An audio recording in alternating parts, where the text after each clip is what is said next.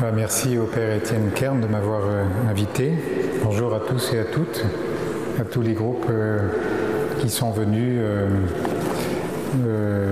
de France. Je sais qu'il y a un groupe de Paris, je ne sais pas trop d'où vous venez les uns et les autres. En tout cas, je suis très heureux d'être là avec vous pour ce week-end.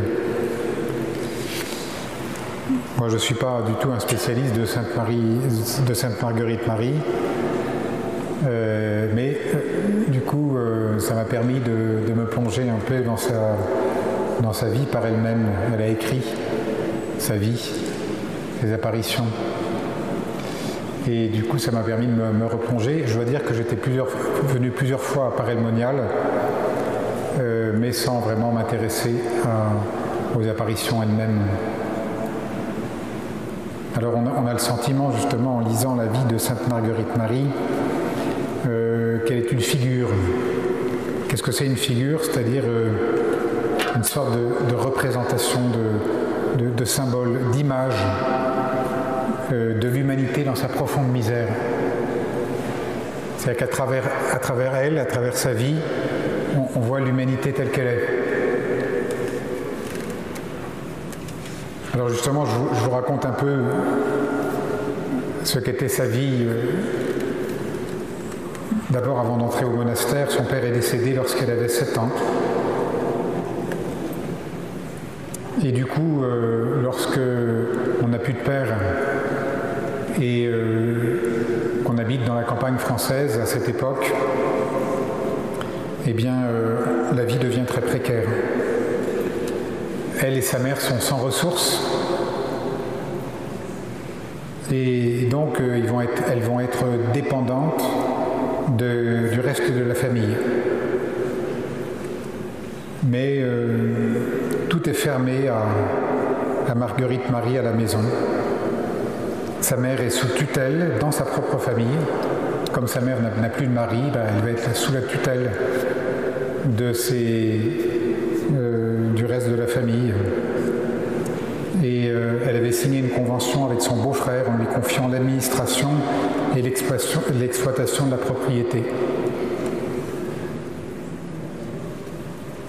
Elle manque de soutien religieux, d'accompagnement. On ne voit pas de figure de prêtre ou de curé comme Bernadette de Lourdes, par exemple. À Lourdes, il y avait des prêtres euh, il y avait le curé, il y avait les vicaires, il y avait déjà un lien avec Bernadette. C'est une vie très, très, assez différente quand même de celle de Bernadette du point de vue de la foi. Et puis, euh, dans la famille, ce sont des violences, des cris, un manque d'affection.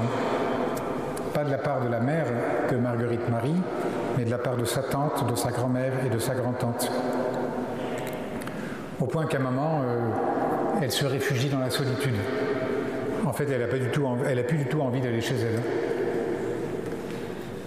Vous savez, les, tiroirs sont fermés, les portes sont fermées, elle, a le droit de, rien faire, de, de, toucher à rien. Quand elle rentre, elle est toujours houspillée, on la reprend, on lui fait des reproches, on lui fait des remarques. C'est insupportable. Elle dit, euh, du coup, elle se réfugie dans le jardin.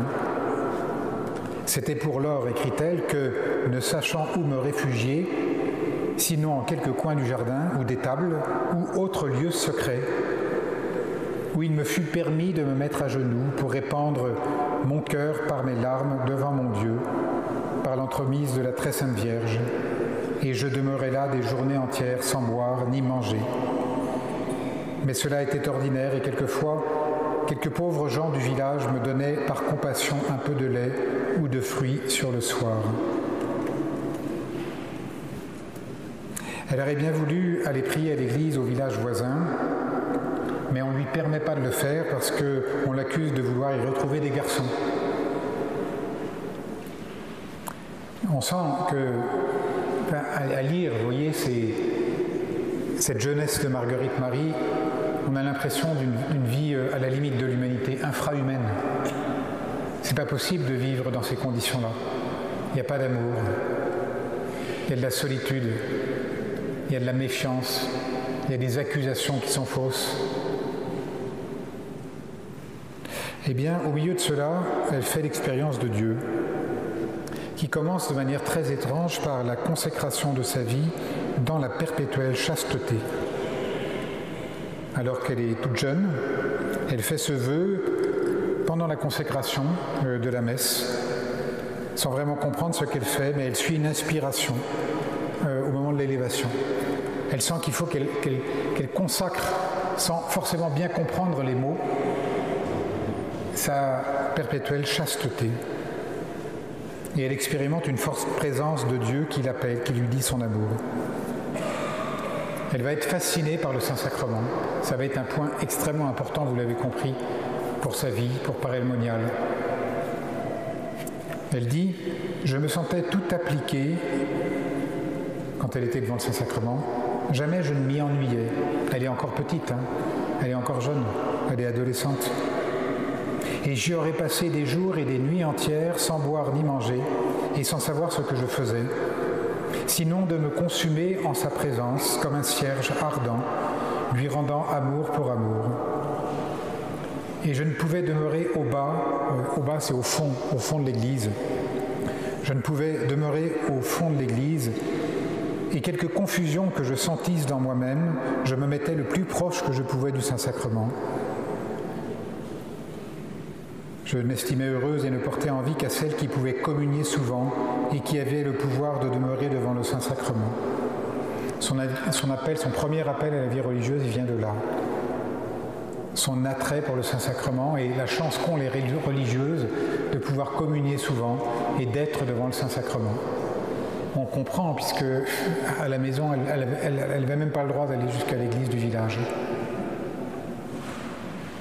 Mais dans ce grand désir de Dieu, elle fait aussi l'expérience de sa résistance, parce qu'elle s'aperçoit qu'elle cède aussi aux vanités du monde, ce qu'elle appelle les vanités du monde. Hein, les vanités, c'est ce qui est vain, mais euh, voilà, on s'y accroche. Et le Seigneur lui fait le reproche du peu d'intérêt qu'elle lui porte. Alors, euh, vous voyez, c'est intéressant de, regarder euh, la vie de Sainte Marguerite Marie et son parcours comme, euh, comme si on regardait l'humanité, les chrétiens de l'époque. Il y a eu aussi des résistances extérieures à sa vocation. Donc vous voyez, la première résistance intérieure, c'est les vanités du monde.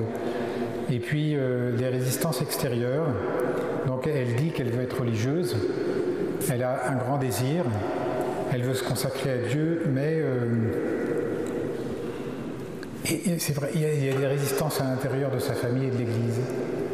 Par exemple, euh, elle veut communier à la messe de minuit le jour de Noël. Quoi de plus beau, quoi de plus normal? Eh bien, on le lui interdit. Pourquoi? Parce qu'elle ne dormait pas la nuit. Et que le prêtre disait, si vous n'avez pas dormi la nuit, vous n'avez pas le droit de communier. Bon, je pense qu'on serait peut-être un certain nombre, si on avait des insomnies, à ne pas pouvoir communier. Pourquoi est-ce que le curé disait ça à l'époque? C'était un truc qui, vous voyez, qui, euh, qu'on disait dans les églises. Tu dors pas, pas de communion. Donc elle dort pas, elle peut pas communier à Noël. Et puis, euh, euh, vous voyez, donc cet attrait pour le Saint-Sacrement qui est comme contrarié pour la communion. Et sa mère lui demande aussi de ne pas l'abandonner en entrant dans la vie religieuse. Ça, vous voyez, c'est un, obstacle beaucoup plus profond. Quand votre mère vous dit Attends, mais si tu rentres chez les sœurs, tu vas m'abandonner, ne me laisse pas comme ça. Il en faut de la force pour euh, répondre à l'appel de Dieu, euh, parce qu'il y a un conflit de loyauté entre l'appel de Dieu et puis euh, tout simplement la, piété, voilà, cette sorte d'amour de, ses parents, la piété filiale, on appelle ça comme ça, le respect qu'on doit à ses parents.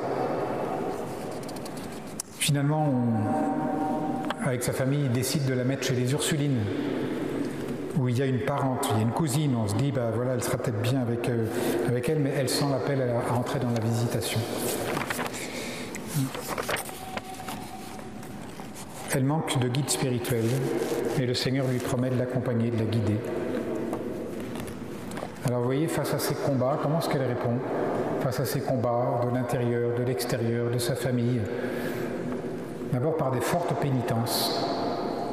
Elle écrit pour me venger en quelque façon sur moi des injures que je faisais à Dieu et reprendre cette ressemblance et conformité avec lui, en soulageant la douleur qui me pressait. Je liais ce misérable corps criminel avec des nœuds et le serrais si fort qu'à peine pouvait-il respirer et manger. Elle n'a pas de guide spirituel. Elle fait un peu ce qu'elle peut, ce qu'elle a comme idée qui lui passe par la tête. Et euh, à côté de ça, elle s'occupe aussi des pauvres. Dieu me donna un si tendre amour pour les pauvres que j'aurais souhaité n'avoir plus d'autres conversations. Et il imprimait en moi une si tendre compassion de leur misère que s'il avait été en mon pouvoir, je ne me serais rien laissé. Et lorsque j'avais de l'argent, je le donnais à de petits pauvres pour les engager de venir avec moi, pour apprendre leur catéchisme et à prier Dieu. Alors voilà, vous voyez, euh, dans, sa vie spirituelle, un grand amour des pauvres et puis des, pénitences qui sont euh, évidemment euh, outrancières. Et cela tout en comprenant que peu à peu, elle ne doit pas agir par la seule force de sa volonté propre et apprendre l'obéissance en apprenant à obéir aux personnes qui l'entourent. Le thème de l'obéissance, c'est un thème qui va être central dans la vie de Sainte Marguerite Marie. Euh, en disant est-ce que je fais ma volonté ou est-ce que, je fais la volonté du bon Dieu? Et alors pour apprendre l'obéissance, eh bien, elle comprend qu'elle doit apprendre l'obéissance là dans sa vie euh, toute simple, y compris dans sa famille, où elle n'est pourtant pas aimée. Et alors elle disait, euh, vous voyez, par exemple, elle ne veut pas s'occuper des pauvres sans avoir le consentement de sa mère. Donc elle sent qu'il faut s'occuper des pauvres, mais elle veut avoir le consentement de sa mère pour rien faire selon sa volonté propre. Je ne pouvais plus rien faire sans permission, et non seulement de ma mère, mais je m'assujettissais à ceux avec lesquels je demeurais, ce qui était un continuel supplice.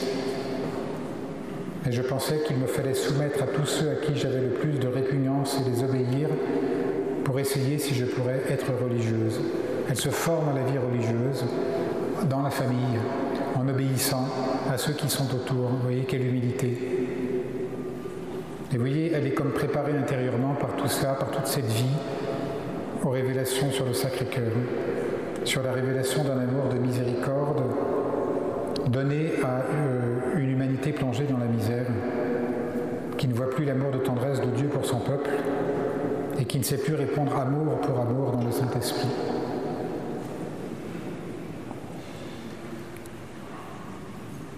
Elle porte de manière tragique dans sa personne ce, combat entre l'ingratitude des hommes et la miséricorde imméritée de Dieu.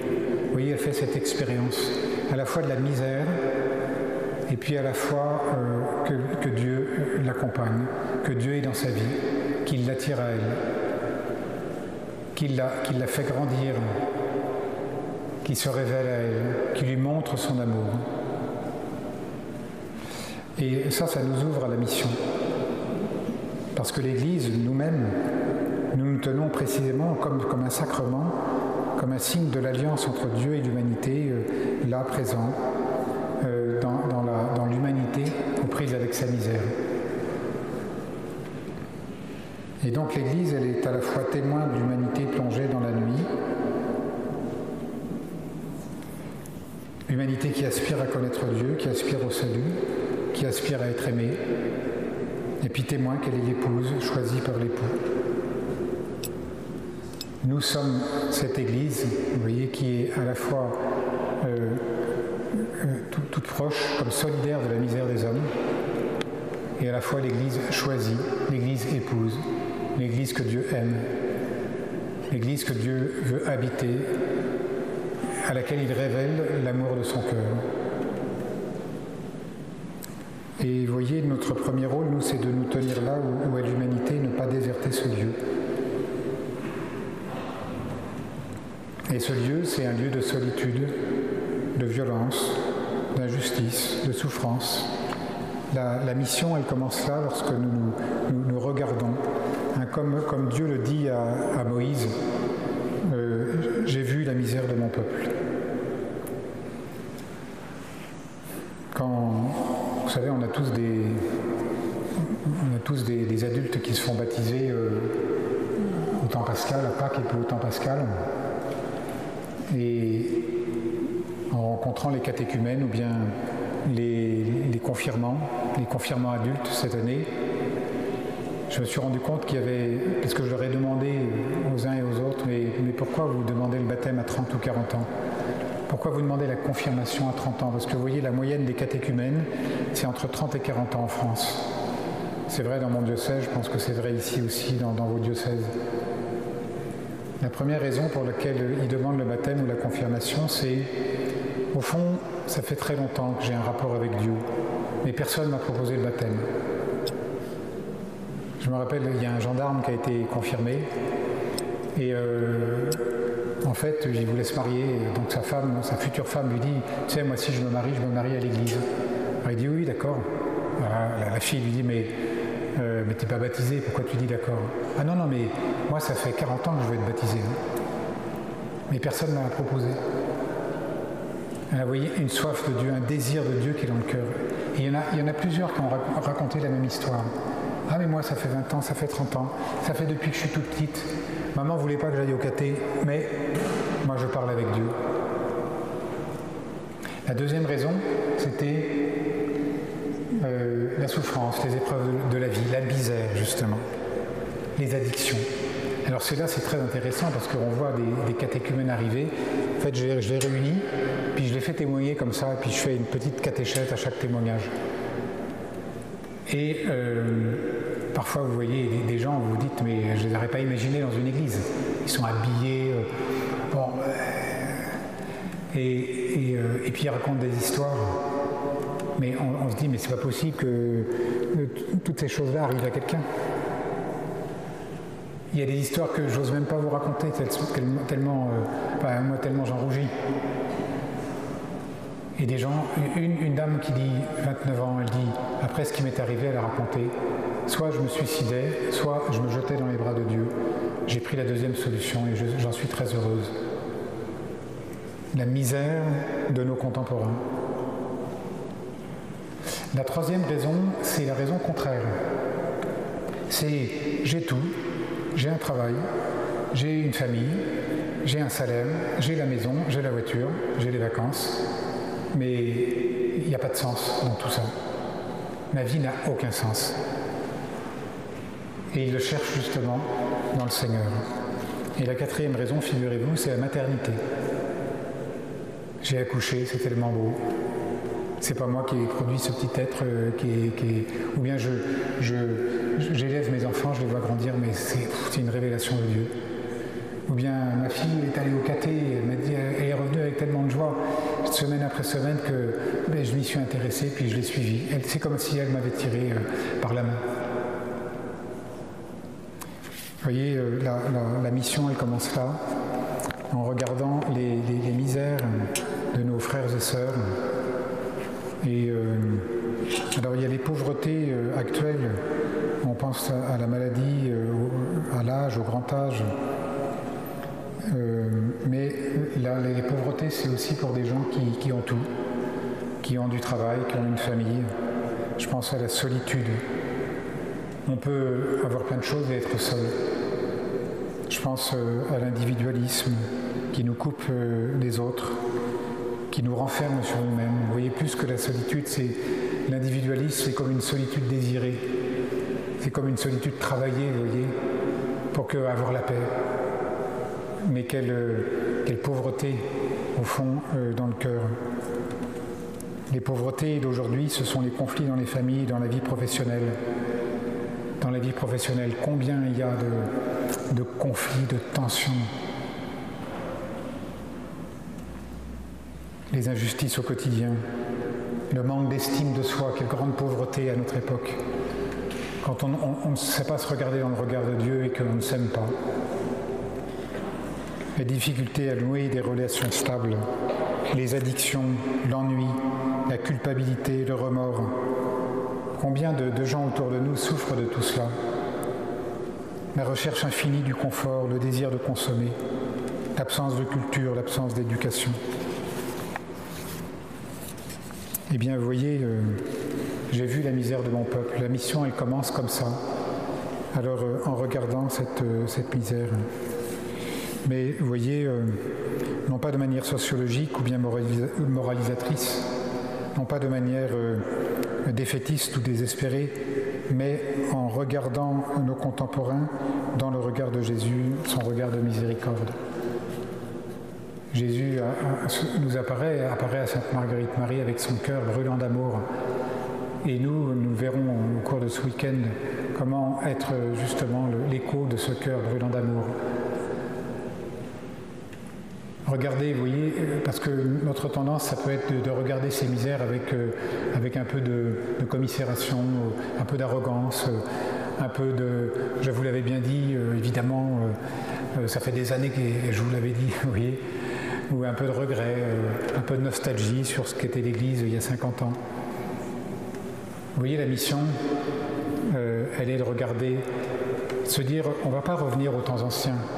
C'est n'est pas la question.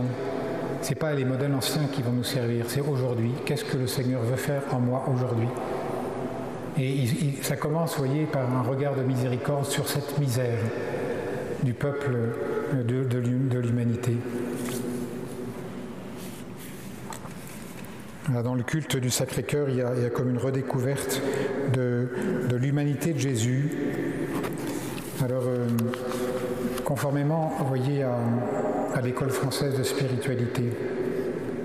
Le, cœur de chair, vous voyez, le, cœur apparaît à, Marguerite Marie comme un cœur de chair, vraiment le cœur de Jésus. On l'a reproché d'ailleurs au culte du Sacré-Cœur, d'être, vous voyez, trop, trop physique. Mais en fait, le cœur de chair, il nous remet devant l'humanité de Jésus. C'est le Dieu qui s'est approché de nous et qui a partagé notre humanité. Ce cœur a été transpercé par nous et pour nous. Et le cœur blessé de Jésus nous rejoint dans notre existence quotidienne et dans nos vies blessées. Rappelez-vous que c'est un cœur transpercé. Moi, je suis très ému de constater que le cœur de Jésus est transpercé et que lorsqu'il apparaît à ses disciples après la résurrection, les plaies sont là, comme si euh, il était marqué à jamais, vous voyez, par le trop grand amour dont il nous a fait preuve par le mystère de la croix magnifique crucifix. Le Christ apparaît marqué de ses plaies. Il va les porter, vous voyez, dans l'éternité. Et ce cœur transpercé est toujours transpercé. C'est un cœur qui s'est laissé toucher. Comme si Jésus disait à ses disciples, vous voyez, je me suis laissé toucher, ça, ça ne disparaîtra jamais. Cet amour que je vous ai porté, euh, vous voyez, sur la, au calvaire, il est toujours là pour vous. Et oui, notre tentation, c'est de faire du christianisme une religion d'idées, de pensées. C'est faire euh, réduire le christianisme à une philosophie, à une morale. Le XVIIe siècle, qui est un grand siècle de la foi, le siècle de Sainte Marguerite Marie, il sera un siècle de grand renouveau de la foi, mais aussi de grands doutes après les guerres de religion qui ont suivi la réforme protestante. La réforme, c'est au XVIe. Là, on est un siècle plus tard. Et euh, vous voyez, ces religions révélées, protestantisme, catholicisme, qui se sont fait la guerre en Europe, eh bien, euh, elles sont profondément remises en cause. Et on va dire, mais au fond, euh, sur quoi il faut s'appuyer On peut plus s'appuyer sur la révélation, puisqu'on voit ce que ça donne à travers les guerres. Le massacre de la Saint-Barthélemy, chez Anim, c'était le contraire. C'est des catholiques qui ont été massacrés euh, par des protestants et jetés dans, le puits de l'évêché. Mais dans mon diocèse, il y a aussi les Cévennes, là où les protestants ont dû se, réfugier parce qu'ils étaient interdits euh, sous Louis XIV, après la révocation de l'édit de Nantes. Mais, vous voyez, les philosophes commencent à se dire, mais on ne peut rien faire avec, cette religion-là. Alors, euh,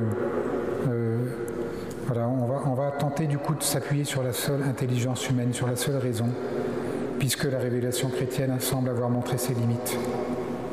Et le culte du Sacré-Cœur, il arrive là au moment où vont se développer une pensée rationaliste, Descartes, la philosophie des, Lumières. On va remettre en cause les dogmes, l'existence de Dieu, ou plutôt, on va dire oui, Dieu est créateur, très bien, mais a créé le monde, ok, il faut bien une intelligence, première, il faut bien qu'il y ait une cause qui est euh, à l'origine de toutes les causes. Mais euh, Dieu n'est pas rédempteur. Il n'est pas venu dans la chair pour nous sauver. Or nous, nous pensons que Jésus est venu. Il est le Fils de Dieu, venu dans notre chair, venu dans prendre notre condition humaine. C'est lui que nous annonçons. Il est venu partager notre humanité. Et euh, vous voyez, c'est comme si le Sacré-Cœur nous rappelait cela. Le culte du Sacré-Cœur nous rappelait cela. Le culte du Sacré-Cœur disait Regarde ce cœur qui a tant aimé les hommes. Entrée au monastère, Marguerite Marie demande à, la maîtresse des novices de lui apprendre à faire oraison. Donc elle entre au monastère, puis elle dit Bon, moi je ne sais pas faire oraison, montrez-moi comment faire. Et la maîtresse des novices lui dit Allez vous mettre devant notre Seigneur comme une toile d'attente devant un peintre. Et le Seigneur lui montre que son, âme est cette toile d'attente, en fait une, toile vide, quoi, une, toile qu'on vient acheter hein, chez le marchand de toile avant de faire une peinture. Et le Seigneur lui montre que son âme est cette toile d'attente sur laquelle il veut peindre les traits de sa vie souffrante, vécue dans l'amour et le sacrifice. Oui, Jésus a souffert pour nous, il est ressuscité, il a souffert pour nous. Et, euh, vous voyez, Marguerite Marie va être introduite dans cette vie-là. Et que euh, Jésus le, ferait après l'avoir purifié de l'affection pour les choses terrestres, l'amour de soi et des créatures, elle désire alors aimer et souffrir comme lui, comme Jésus. Alors Jésus lui enseigne l'oraison à sa manière. Ce qui est curieux, euh, c'est que les supérieurs lui expliquent des méthodes qui ne la satisfont pas. Quand on entre dans une communauté religieuse, bah, on vous explique comment il faut faire. Mais là, elle a le Seigneur pour guide, alors euh, elle ne s'y retrouve pas dans, dans, la méthode proposée par les sœurs visitandines. Et du coup, vous voyez, elle a, toujours euh, ce, désir de, chercher euh, des pénitences et des mortifications supplémentaires. Mais le Seigneur la reprend et l'exhorte aussi à l'obéissance. Tu te trompes, lui dit-il, en pensant ne pouvoir plaire par ces sortes d'actions et mortifications dont la propre volonté ayant fait élection fait plutôt plier celle des supérieurs que d'en démordre. Oh, sache que je rejette tout cela comme des fruits corrompus par la propre volonté laquelle met en horreur dans les âmes religieuses. Et j'agréerais plus qu'elle prie toutes ces petites commodités par obéissance que de s'accabler d'austérité et de jeûne par sa propre volonté. Et donc, vous voyez, elle, montre à Marguerite Marie comment ce n'est pas elle qui va guider sa propre vie spirituelle en inventant des mortifications,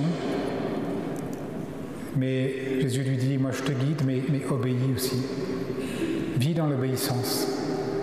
Pourquoi c'est si important Tout simplement parce que euh, du coup c'est son moi qui est profondément purifié. Vous voyez, nous parfois on est comme ça, on se dit oh non mais ça c'est ça ça me convient, c'est ça que je veux, je veux faire, je, veux passer par là, vous voyez. Je veux prendre ce chemin-là. Est-ce qu'on l'a discerné dans l'Esprit Saint? Et, parfois ça nous fait plaisir, on se fait plaisir à nous-mêmes, mais ça n'est pas la volonté du Seigneur. Et donc vous voyez, là, il y a deux thèmes connexes, hein, celle de la toile du peintre, accepter d'être dans une vraie disponibilité au Seigneur. La mission, elle continue comme ça. Seigneur, fais de moi ce que tu veux. Seigneur, fais que ta volonté soit faite. Se laisser modeler par le potier.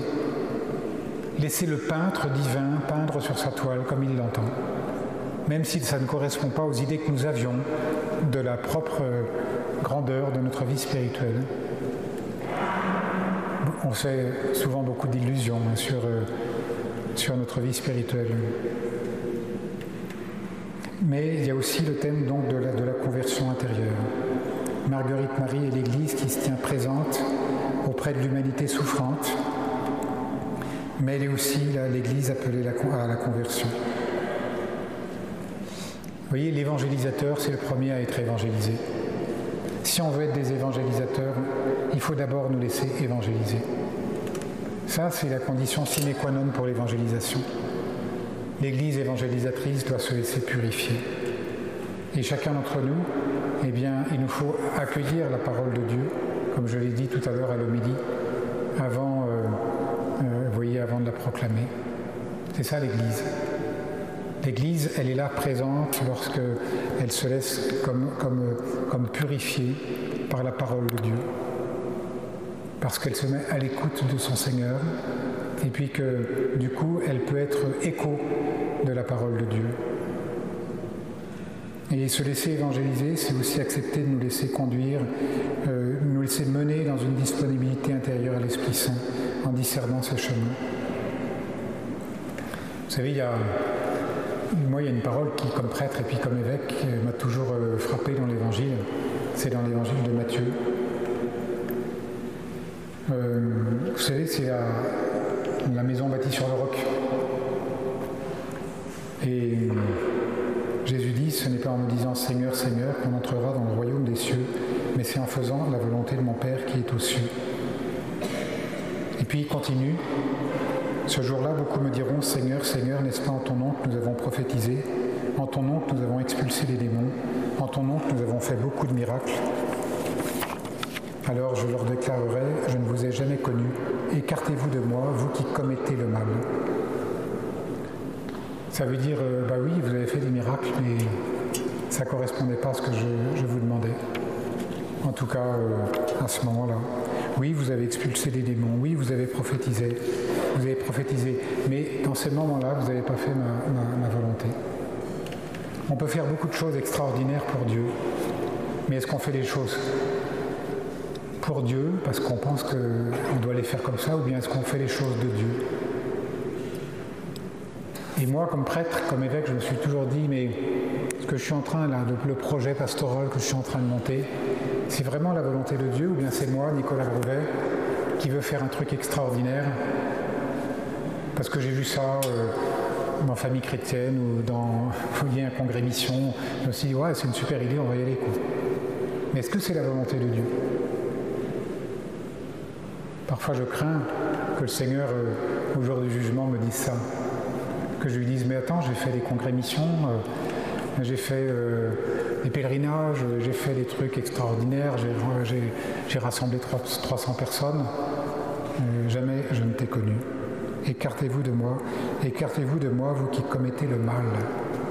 Quelle phrase dure de Jésus, hein mais nous fait comprendre est-ce que nous cherchons notre volonté propre Parce que même à travers des projets pastoraux, on peut se faire plaisir et on peut penser qu'on va parler de nous.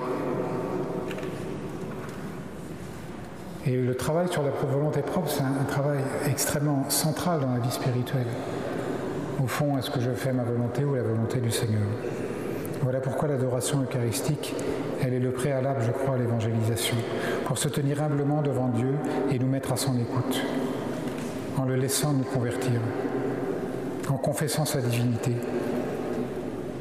L'adoration nous guérit de l'idolâtrie, en particulier de l'idolâtrie du moi. C'est pour ça, je crois, vous voyez, on parle beaucoup d'adoration en, parlant mission, en parlant évangélisation mais c'est simplement pour euh, que, l'Église se tienne en silence, adorant son Dieu et Maître, pour se laisser envoyer, pour se laisser purifier, pour vraiment, non pas faire notre volonté euh, en essayant de faire du chiffre, en essayant de faire des choses dont on va parler, mais euh, être le petit troupeau que le Seigneur envoie. Et voyez, Marguerite Marie, elle semble avoir été préparée ainsi à, la révélation du cœur du Christ. La première manifestation du cœur de Jésus, c'est le 27 décembre 1673. Il me fit reposer fort longtemps sur sa divine poitrine, où il me découvrit les merveilles de son amour et les secrets inexplicables de son sacré cœur. Il lui, confie la mission de faire connaître les richesses de son cœur, comme l'a dit tout à l'heure le Père Étienne. Mon divin cœur est si passionné d'amour pour les hommes, et pour toi en particulier, que ne pouvant contenir en lui-même les flammes de son ardente charité, il faut qu'il les répande par ton moyen, et qu'il se manifeste à eux pour les enrichir de ces précieux, précieux trésors que je te découvre, et qui contiennent les grâces sanctifiantes et salutaires nécessaires pour les retirer de l'abîme de perdition. Et je t'ai choisi comme un abîme d'indignité et d'ignorance pour l'accomplissement de ce grand dessein, afin que tout soit fait par moi, afin que tout soit fait par moi. Et oui, tu es indigne, et comme chacun d'entre nous, comme la petite Bernadette de Lourdes. C'était la dernière, c'était la plus pauvre. Elle avait pas un très bon caractère, euh, Bernadette. Elle souffrait de ce caractère. Elle voyait bien que Dieu l'avait choisie, non pas parce qu'elle était la plus brillante de sa génération, mais la plus pauvre. Et là, Jésus le dit, vous voyez, euh, carrément à Marguerite Marie, au cas où elle se ferait des illusions. Je t'ai choisi comme un abîme d'indignité et d'ignorance pour l'accomplissement de ce grand dessein. Et vous voyez, c'est un peu ça que le Seigneur nous dit aussi à chacun d'entre nous, là où nous sommes. Il me demanda mon cœur, lequel je le suppliais de prendre, ce qu'il fit, et le mit dans le sien adorable. Quelle belle, quelle belle, belle image, vous voyez. Il prend mon cœur, il le met dans le sien. Et ça, c'est une prière qu'on peut faire, vous voyez, pour que notre cœur, eh bien, en fait, aide, aime à la manière de Jésus. Pour qu'il soit témoin de l'amour de Jésus à la, à, la mesure du Seigneur, à sa mesure sans mesure, à la mesure démesurée de l'amour de Dieu. Faire euh, laisser notre cœur dans, le cœur de Jésus. Jésus-Christ, mon doux maître, se présenta à moi tout éclatant de gloire avec ses cinq plaies, brillantes comme cinq soleils. Et de cette sacrée humanité, vous voyez, c'est l'humanité qui est là, l'humanité de Jésus. Il est Dieu, mais il est homme et de cette sacrée humanité sortaient des flammes de toutes parts, mais surtout de son adorable poitrine qui ressemblait à une fournaise. Et s'étant ouverte, me découvrit son tout aimant et tout aimable cœur, qui était la vive source de ces flammes. Ce fut alors qu'il me découvrit les merveilles inexplicables de son pur amour, et je vis à quel excès il l'avait porté d'aimer les hommes, dont il ne recevait que des ingratitudes et méconnaissances. Alors vous voyez, euh, avec cela, donc Jésus lui découvre son cœur, l'amour qu'il a, l'amour de feu. Et ce feu, c'est le feu de l'Esprit Saint. Hein. C'est le feu de l'Esprit Saint. Le feu d'amour qui, est dans le cœur du Père et du Fils, qui, qui unit le Père et le Fils. Et avec cela, euh, Jésus lui demande la communion fréquente, en particulier les premiers vendredis du mois, l'heure sainte du jeudi au vendredi, tout faire dans l'obéissance.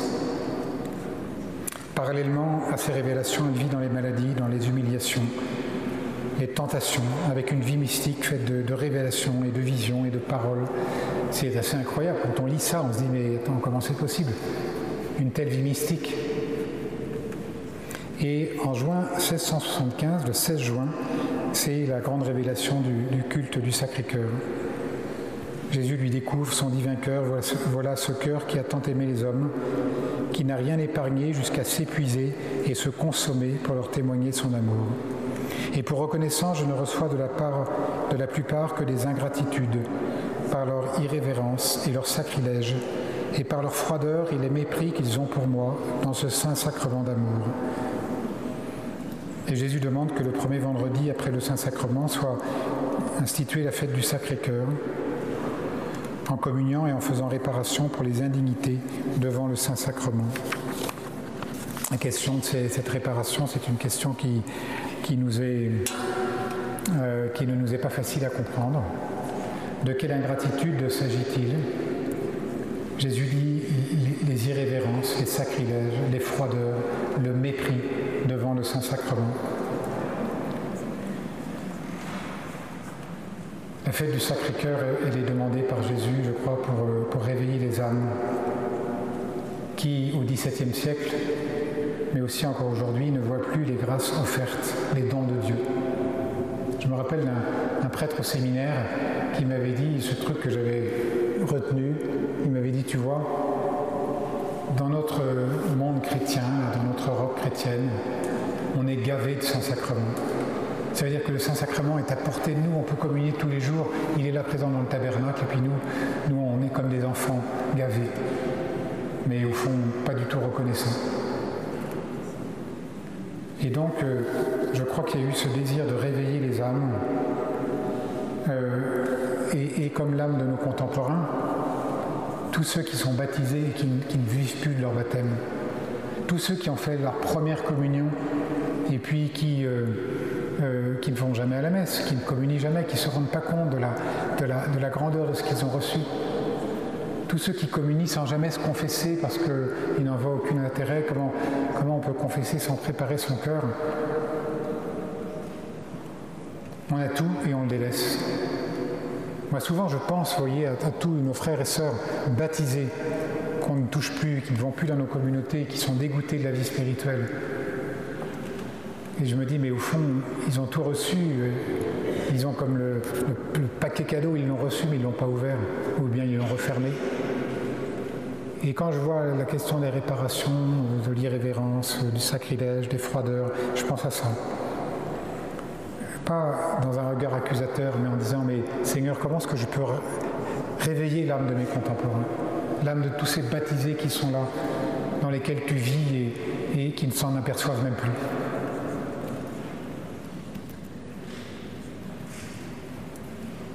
Je te promets, dit Jésus, que mon cœur se dilatera pour répandre avec abondance les influences de son divin amour sur ceux qui rendront cet honneur et qui feront en sorte qu'il lui soit rendu. Eh bien, notre mission, vous voyez, c'est vraiment de faire connaître l'amour de Dieu, sa miséricorde pour les hommes. Annoncer aux hommes combien ils sont aimés de Dieu. C'est ça que nos contemporains ont envie d'entendre. Combien tu es aimé de Dieu. Est-ce que tu le sais? Souvent, cette seule parole, vous voyez, euh, à quelqu'un qui demande notre prière, à quelqu'un qui est dans la tristesse, je vais prier pour toi. Tu sais, tu es aimé du Seigneur. Ça, c'est le kérigme. Le pape nous dit suffisamment, vous voyez, combien nous devons redire le noyau de la foi. Tu es aimé de Dieu. Le Seigneur a donné sa vie pour toi. La croix, les croix qui sont dans nos églises, que nous portons sur nos coups, que nous avons au carrefour de nos routes, elle dit l'immense amour de Dieu. Et notre, ne croyez pas que les gens euh, n'en ont rien à faire. Les catéchumènes, il y, a, il y a à peu près 4000 baptêmes par an en France. C'est plutôt en augmentation, figurez-vous. Cette année, il y avait une augmentation. Parmi eux, à peu près 400 musulmans venant de l'islam.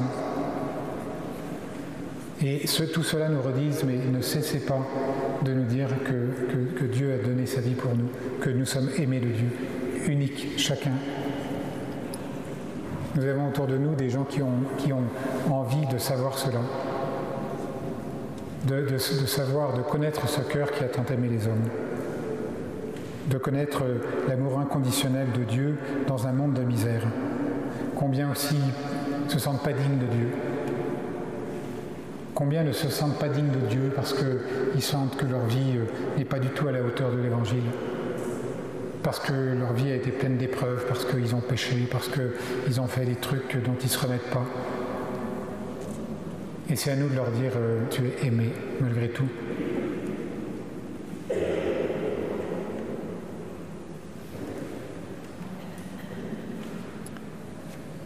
Et nous ne pouvons le faire que si nous prenons le, temps de reposer dans le Seigneur, sur sa poitrine, devant le Saint-Sacrement.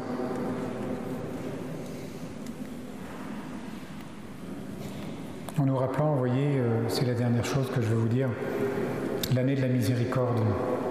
Ça a été une très belle année. Enfin, moi j'étais à Lourdes à ce moment-là, très belle année de la miséricorde. Et je trouve que ça a été une grande intuition du pape François de nous faire euh, euh, méditer sur la miséricorde de Dieu, et cette année, la miséricorde nous a réappris comment l'évangile, l'évangélisation demande de la patience, demande des étapes de transformation, qu'on doit bêcher encore une année avant de récolter du fruit. Et puis que la miséricorde, ça demande aussi d'accepter qui est de livrer au milieu du bon grain et de voir d'abord le bon grain avant de se focaliser sur l'ivraie. Combien nous, voyez notre cœur de miséricorde pour évangéliser? Parce qu'on peut avoir un cœur très dur. On peut avoir un cœur, euh, vous voyez, qui est, qui est un peu moralisant. On peut avoir un cœur qui se dit celui-là, il n'y arrivera pas. Et le cœur de Jésus, c'est aussi un cœur qui, qui accepte qu'il y ait du temps, qui accepte d'être dans l'espérance, qui accepte, bah oui, qui est livré au milieu du bon grain. Et demandons ce cœur-là pour évangéliser. Sinon, on n'y arrivera pas. Sinon, ça sera des techniques ou bien seulement des paroles. Vous savez, une fois, je me, il y, a, longtemps, je me suis. On parlait de bioéthique. Et puis, euh, je me suis rendu compte que vous pouvez avoir une discussion sur la bioéthique, disons la fin de vie par exemple. Vous avez une, discussion sur la fin de vie avec quelqu'un, puis vous, vous alignez tous vos arguments, et puis lui il aligne tous ses arguments. Puis on parle, on parle, et puis on, tourne en rond. Et ben, quand on tourne en rond comme ça, ça veut dire qu'on n'est pas en train de traiter la vraie question. Et quand, euh, on s'en aperçoit, on peut dire à la personne, écoute, j'ai l'impression qu'il y a quelque chose dans ta vie euh, qui, est, la vraie question, j'ai l'impression que tu as une question à me poser. Alors vous pouvez argumenter sur la, sur la fin de vie tant que vous voulez, mais en fait, elle, la personne, elle veut dire que sa mère est morte dans, des souffrances euh, incroyables qui étaient insupportables. C'est ça qu'elle veut, c'est veut dire. Et, du coup, euh, il, faut, il faut arriver à la vraie question que la personne pose. La, question qu'elle est en train de chercher, la question pour laquelle elle cherche une réponse. Alors on pourra tourner tant qu'on veut avec des arguments en raison, des, beaux arguments philosophiques ou théologiques. En fait, elle, elle veut qu'on la rejoigne dans sa vie. Et pour ça, il nous faut un cœur, il nous faut un cœur de chair. Il nous faut un cœur de chair pour rejoindre son cœur de chair. Mais notre cœur de chair, il doit être vraiment dans le cœur de Jésus. Faisons bien la différence entre, dans la mission entre l'efficacité et la fécondité. Nous, nous sommes fascinés par l'efficacité et la rentabilité chiffrées dans une culture de la technique. Nous, on est dans une ère de production et nos façons d'agir peuvent en être profondément marquées. Notre paradigme, c'est parfois la production industrielle. Mais il faut passer du paradigme de la production industrielle avec des résultats, avec de l'efficacité, au paradigme de la germination des produits de la terre, souterrain. La fécondité n'est pas du registre de la maîtrise du développement, elle a une part de mystère qui nous échappe et qui est remis à Dieu comme aux autres aussi. Eh bien, demandons au Seigneur justement, euh, voyez, de, vraiment avoir ce, avoir ce cœur, ce cœur qui sait patienter, ce cœur qui sait faire miséricorde, ce cœur qui tout simplement veut être euh, l'écho de la parole de Dieu mise en nos cœurs, pour que nous soyons, vous voyez, cette bonne terre où le Seigneur jette la semence et une semence qui va porter du fruit à 30 ou 60 ou 100 pour un.